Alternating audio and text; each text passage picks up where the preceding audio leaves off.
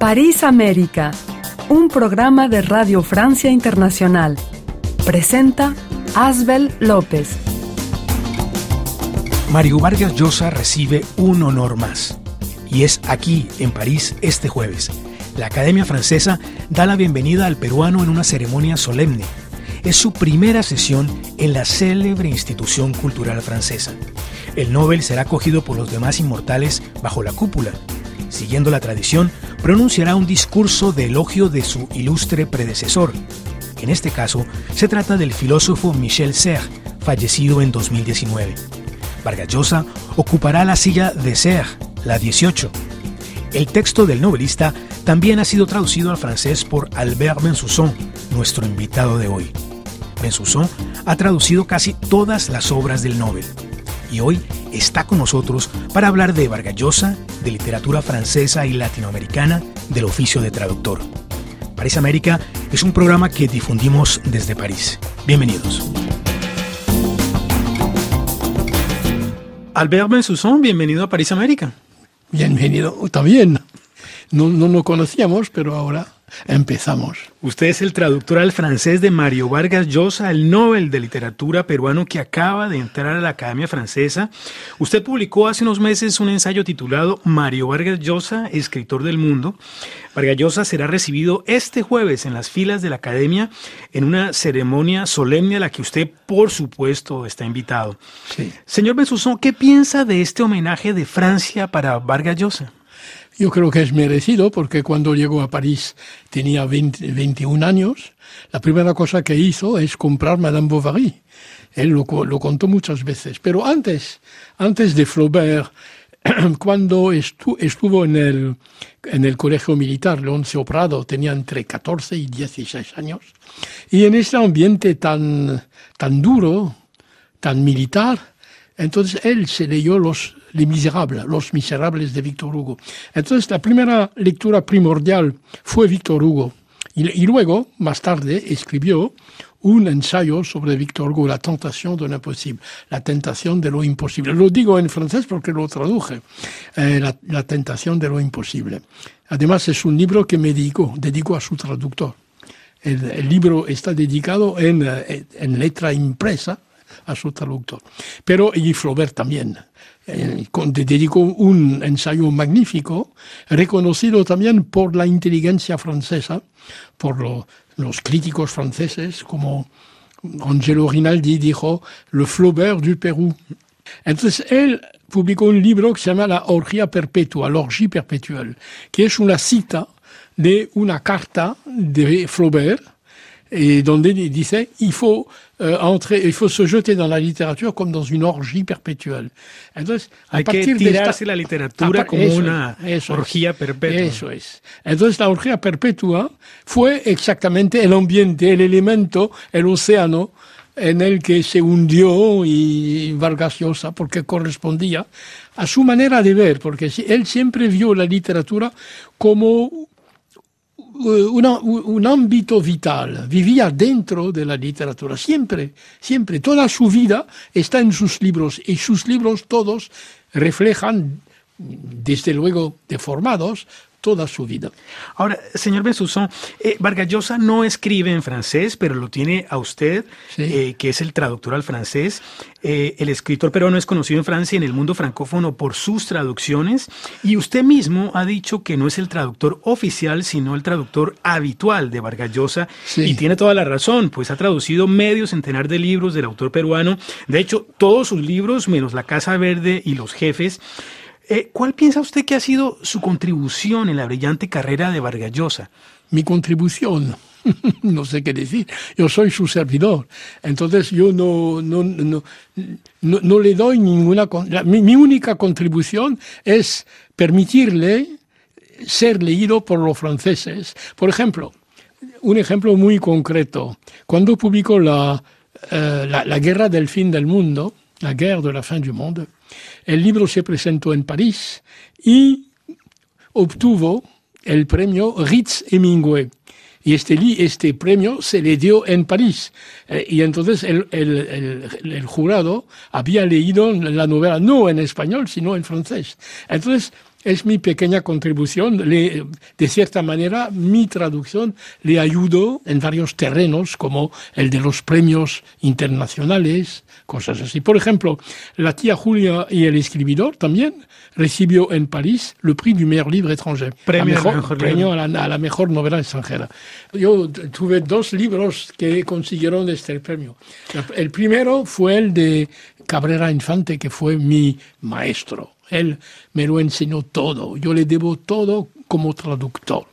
Ahora, usted debería entrar con Mario Vargas Llosa a la Academia Francesa, por lo menos tener una estrapontada, una estrapontina al lado Estrapontina, sí, sí, claro, claro. Bueno, yo tengo mi invitación, tengo mi tarjeta de invitado creo que el Sion 34, porque en la academia dan siempre un número. Claro. Él, él, yo creo que es el 17, pero como académico. Y yo, como su traductor, eh, en la sala de los invitados, tengo el Sion 34.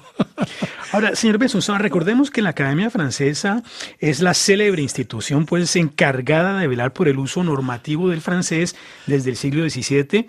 Ahora bien, Usted mismo evoca en su libro los tres obstáculos de Vargallosa para su entrada a esa prestigiosa institución, nacionalidad extranjera, eh, no ha escrito ningún libro en francés y su eh, edad avanzada, en principio es hasta los 75 y él tiene 84.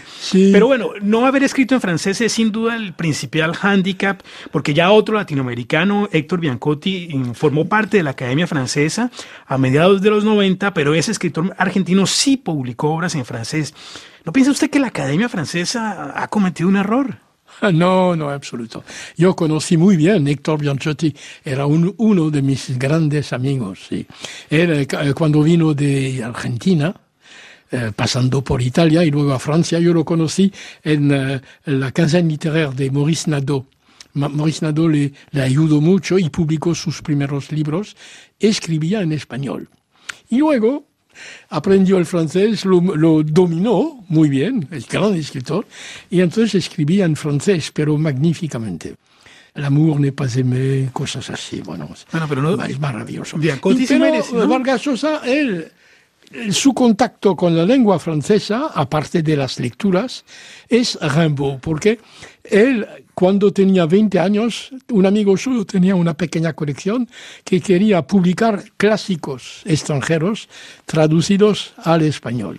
Y Mario tradujo un texto de Rimbaud en prosa que se llama Un cœur sous une soutane, un corazón bajo la sotana, eh, donde lo dice todo. Es decir, que hay que decir una cosa, que Vargas Llosa, que se identificó tanto con los grandes escritores franceses, pues es un extraordinario crítico. Él tuvo unas intuiciones que los franceses no habían tenido con Flaubert, con Victor Hugo, el hombre océano, con Rimbaud, el corruptor, con Restif de la Bretonne. Él puso de moda de nuevo a Restif de la Bretonne, que nadie leía, que nadie leía en francés. Por todo eso, ¿se le perdona que no haya escrito en francés? ¿Es lo que me está tratando de decir? Bueno, es, es, un, es un amante de la literatura francesa, él lo habla perfectamente, él vivió en París durante años, eh, y tenía esta familiaridad con los grandes escritores, no solamente Victor Hugo, Flaubert, Récit de la Bretonne, Rimbaud, eh, sino también con Baudelaire, eh, y también tenía un amor por Alejandro Dumas. Él dijo que la muerte de D'Artagnan le hizo llorar. ¿Cuántos franceses lloraron la muerte de D'Artagnan?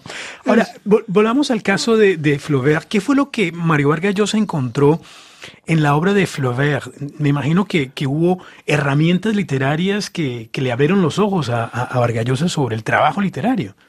Lo que vio en Flaubert es, primero, una cosa que en Flaubert dice, todo es motivo de novela, no hay nada que pueda escapar de la escritura novelesca. Entonces, a partir de esto, además, Flaubert dijo la famosa frase, Madame Bovary, c'est moi. Entonces, es, el lema de Flaubert y es el lema de Mario, porque cada libro de Vargas Llosa es un autorretrato, pero desde luego falso, deformado, diferente. Por ejemplo, en La tía Julia y el escribidor, Julia escribo, eh, vivió, existió, se, llamaba eh, Julia Ilianes. Eh, y el, personaje de, Mario aparece de joven, quien en la novela tiene 19 años. Entonces se llama Marito, porque es muy joven, y Varguitas, porque todavía no se ha hecho un nombre de escritor. Es un aprendiz de escritor. Y entonces, en la novela, encuentra a un escribidor, un hombre, Pedro Camacho, que escribe folletín de radio, y que le marca, y entonces aprende de este escribidor la literatura. Pero lo que dice el escribidor se encuentra en Flaubert. Por ejemplo, eh, Pedro Camacho le dice, hay una cita muy famosa, no te, no, te cases, no te cases porque en cada vagina eh, está enterrado un escritor. Es, es, más o menos una cita sacada de, la, de las famosas cartas cartas de Flaubert, porque Flaubert es doble. Hay las novelas muy, muy sabias, muy, muy complejas, y hay los libros de la correspondencia. Mario Vargas Llosa había leído los 17 volúmenes de la correspondencia en la edición Conard. Luego se publicó cuatro volúmenes de la Pleiade con la totalidad de las cartas de, de, Flaubert y un libro sobre la correspondencia de Flaubert con Georges Sand. Entonces, Vargas ya conocía todo esto al dedillo, lo había leído todo.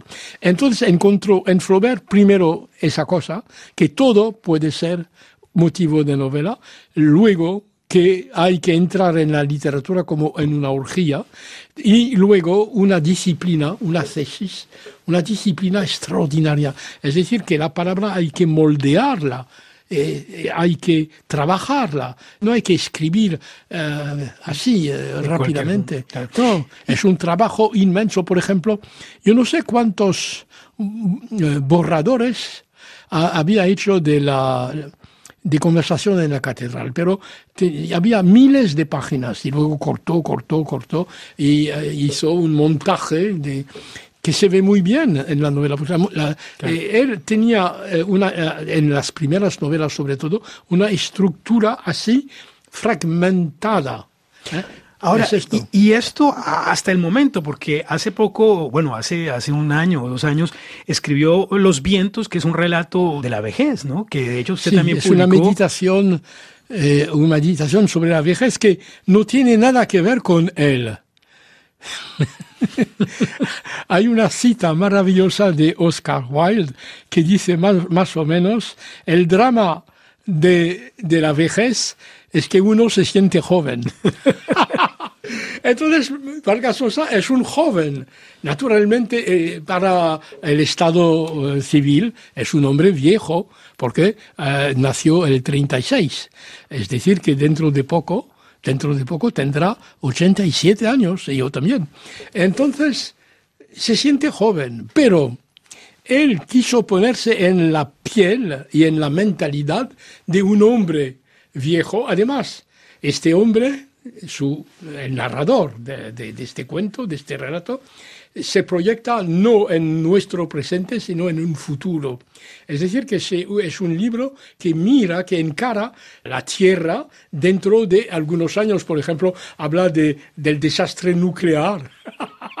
bueno, en Lahore, en, la, en el Pakistán, estalló la bomba nuclear, un millón de muertos. Entonces, él escribe esto. y entonces, vemos muy bien que no es la realidad, es una proyección. Y entonces su personaje es un personaje que ya está solo, estuvo casado, pero él dejó a su mujer, la abandonó para otra y ha perdido la memoria, pero se que acuerda únicamente. El único personaje del que se acuerda es Carmencita, la mujer casada con él y entonces la deja por otra. La cosa muy divertida es que su, su primera mujer muere en un accidente de coche, la mata. Eh, hay que decir una cosa, es que eh, algunos escritores lo dijeron, que eh, hay como una especie de gozo de parte del escritor, el gozo de matar a sus personajes. en 1996, la reina Sofía y el rey Juan Carlos fueron los que le dieron la bienvenida al escritor peruano a la Real Academia de la Lengua Española. Sí. Ahora, más de 25 años después, Vargallosa invitó al rey a la ceremonia formal de entrada a la Academia Francesa ¿Cómo interpreta usted esta invitación? ¿E-, ¿Es una provocación teniendo en cuenta los líos judiciales del monarca español en su país? ¿Fidelidad al rey? Yo creo que es la amistad, hay, que, hay que creer lo que, lo que dijo. Él dijo que tenía una amistad profunda con eh, el rey Juan Carlos. Eh, es un, bueno, Vargas Llosa le quiere mucho, es su gran amigo. Entonces, además, como vive muy lejos, un, poco rechazado, desde luego, un poco destituido en la simpatía española de muchos. Entonces él es una especie de reparación, de quiere, quiere honrarle como su antiguo amigo, porque cuando entró en la Real Academia Española, fue para él representó una cosa enorme porque él, era, él antes se, se, sentía lo que se llamaba entonces en España un sudaca. Había esta, eh, este rechazo de los latinoamericanos en Madrid o en Barcelona. Era un sudaca. Entonces él escribió un artículo muy interesante que se titula precisamente Un sudaca con pasaporte español. y entonces él, cuando entró en la Real Academia de mano del rey Juan Carlos y de Reina Sofía, él se siente rehabilitado en su hispanidad. Era el retorno, era como, yo escribí un libro que se titula, que se titula, se publicó así, Le Retour de Caravelle. Y porque Cristóbal Colón se fue a América y ahora los latinoamericanos descubren Europa y vienen en el mismo trayecto inverso y es más o menos lo mismo. Entonces, el reconocimiento del talento de Vargas Llosa, un peruano, un sudaca, por el rey, es una cosa que no se, se olvidó nunca. Y entonces es este, esta gratitud que tiene, esta amistad, yo, yo lo encuentro maravilloso, eso es un gesto maravilloso. Están escuchando París América, estamos eh, entrevistando al traductor de Mario Vargas Llosa, el señor Albert Bensusson. Señor Besusón, quisiera eh, leerle algunos versos de un poema sobre el español del escritor colombiano Jaime Jaramillo Escobar. Mm. Dice el poeta colombiano, todos los idiomas tienen su maravilla. No voy a decir que no, pero el español la tiene más, como lo decís vosotros y como lo dicen ellos y como lo digo yo. Cada canto que yo canto es un canto al español, rica lengua, lengua rica, sin igual en su esplendor. Del latín tiene la lógica y la fuerza y la pasión, y del griego la nobleza, la elegancia, la armonía, del árabe la cadencia, el lujo, la fantasía, y de su mezcla de pueblos el misterio encantador. Señor Besusa, no voy a preguntarle si está de acuerdo con el poeta Jaime Jaravillo Escobar, pues todos los poetas dicen la verdad. Quisiera más bien que, nos hablara un poco de su amor por el español, que supongo que, lo tiene. La lengua española se enriqueció enormemente con América Latina, porque cada país de América Latina que habla español tiene también sus palabras, sus giros particulares, esas cosas para el traductor es muy complicado. Por ejemplo, yo me acuerdo muy bien haber traducido, eh, con Vargas Llosa tuve una, una primera dificultad. Un día hablaba de los hinchas de la U. Pues los hinchas de la U son los hinchas de supporters. ¿eh? Sí. La U es el club de fútbol universitario, la U, la universidad. Entonces yo no, no entendía. Y, desde luego Mario está lejos y trabaja mucho, no tiene tiempo, no, se había de esas cosas. Él había leído mi primera traducción que fue Los cachorros y luego me, me hizo una confianza total. Pero como tenía esas dificultades y los diccionarios, la Real Academia en aquel entonces no decía nada, tenía un amigo que había conocido en Lima, eh, que es Fernando Iwasaki, no sé si lo conoce, ¿no? Publicó en Francia Le Nouveau Conte d'Amérique Latine en Gallimard. Los nuevos con, cuentos de con Gustavo Guerrero. Pues hizo un libro en Gallimard. Y además se tradujo, se, se, se tradujo algún cuento de él aquí o allá. Entonces Fernando Iwasaki pues me, me, explicaba durante años, siempre que tenía una dificultad sobre el vocabulario limeño, típicamente limeño, entonces él me lo explicaba. Pero hay cosas extraordinarias con América Latina. Cada país tiene sus palabras. No sé por, por qué. Yo creo que en Venezuela dicen el cambur para decir el plátano y, cosas así. Eh, ya no, me vienen las palabras, pero cada país, para decir una cosa, Por ejemplo, la palta, el aguacate en México, la palta en Chile. Entonces, eh, las palabras cambian. Y entonces me acuerdo muy bien de un académico que conocí hace 30 años, no sé si murió ya. García Yebra se llamaba. García Yebra, académico de la Real Academia hace 50 años. Él, él que había conocido en Lima, precisamente en un coloquio, dijo que él, como lexicólogo, había ingresado en el diccionario de la Real Academia más de 3.000 palabras latinoamericanas, más de 3.000 palabras o, o, sentidos, aceptaciones, etc. Entonces, la, lo, que dije, lo que dice Jaramillo, hay que enriquecer su cita y decir que la lengua española, desde luego, con el griego, el latín, el árabe, la alhambra, que sería la alhambra sin eh, la civilización árabe. Al, alhambra en árabe es al-hamra, que significa la roja, la roja, hamra es el color. Entonces, con esos aportes de Europa, incluso el árabe era de Europa porque venía del Magreb, ¿eh? habían subido, eran europeos. Y entonces esta lengua española se enriqueció de todos esos países, México, Argentina, bueno, la Argentina, además con el voz, el voz, uy, es complicado. E incluso, por ejemplo, en México, la primera novela de México que traduje fue la de Ricardo Garibay la casa que arde de noche, ¿no? Se publicó en, Francia en, en Albin Michel, La maison qui brûle la nuit, y tuvo un premio. Y pues la primera palabra, yo abro esta novela, la primera palabra se me escapa completamente. ¿Qué hubo? No sabía qué significa que hubo. Luego me explicaron qué hubo, qué, qué hay, qué hubo, qué hubo.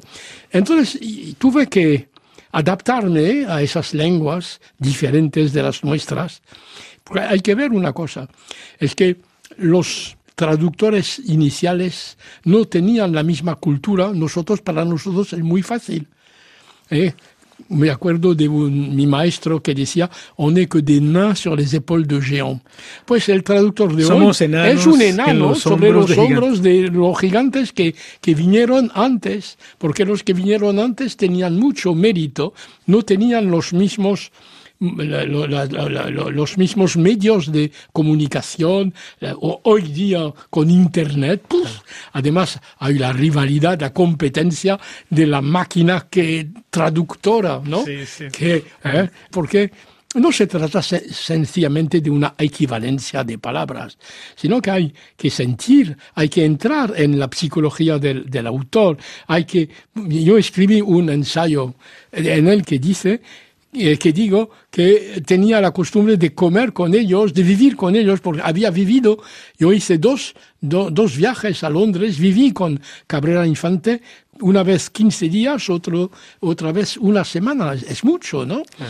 Y viví con él, y viviendo con él entré en la mentalidad cubana, que es muy particular, con la santería. ¿eh? Por ejemplo, cada noche Miriam ponía una copa de agua para las almas de los muertos que venían de beber. Y yo dormía al lado de la copa de agua, pero nunca los vi. Pero no, no, no me burlo en absoluto. También sentí que la escritura es una cosa sagrada. Y para eh, los escritores latinoamericanos, tal vez más que los castellanos, los españoles, eh, la, lengua para ellos es una cosa que se sitúa a un grado, a un nivel superior, algo sagrado. ¿Por qué? Porque es la lengua del colonizador. Es una conquista para ellos. Y una revancha, ¿no? Es una manera de decir, nosotros ahora somos más que los que vinieron con Cristóbal Colón. Por último, señor Bensusson, usted va a ver a, a Vargallosa, ¿será que ¿Algún día Vargallosa va a autorizar que se vuelva a publicar Historia de un deicidio, el libro que escribió sobre García Márquez, y que usted lo pueda eventualmente traducir? No, es, un tema que él no quiere, no quiere tocar, ¿eh? porque no tiene nada que ver ni con la opinión política, ni nada de eso. Es una cosa, era una amistad de hermanos. Y un día pues se quebró, se, se rompió, hay este, este golpe, en la cara de Gabo, bueno, que se cayó en un cine, eso lo sabemos todos. Pero yo creo que hay que, precisamente a causa de lo sagrado de la literatura, no hay que, poner cosas tan materiales, tan triviales en, en esas cosas. García Márquez es grande, es inmenso, ¿eh? Eh, el deicidio, decía Vargas Llosa. Y Vargas Llosa es otro deicidio, es tan grande. Eh, él tuvo el premio Nobel el año 2010. Yo creo que García Márquez en 2003, ¿no?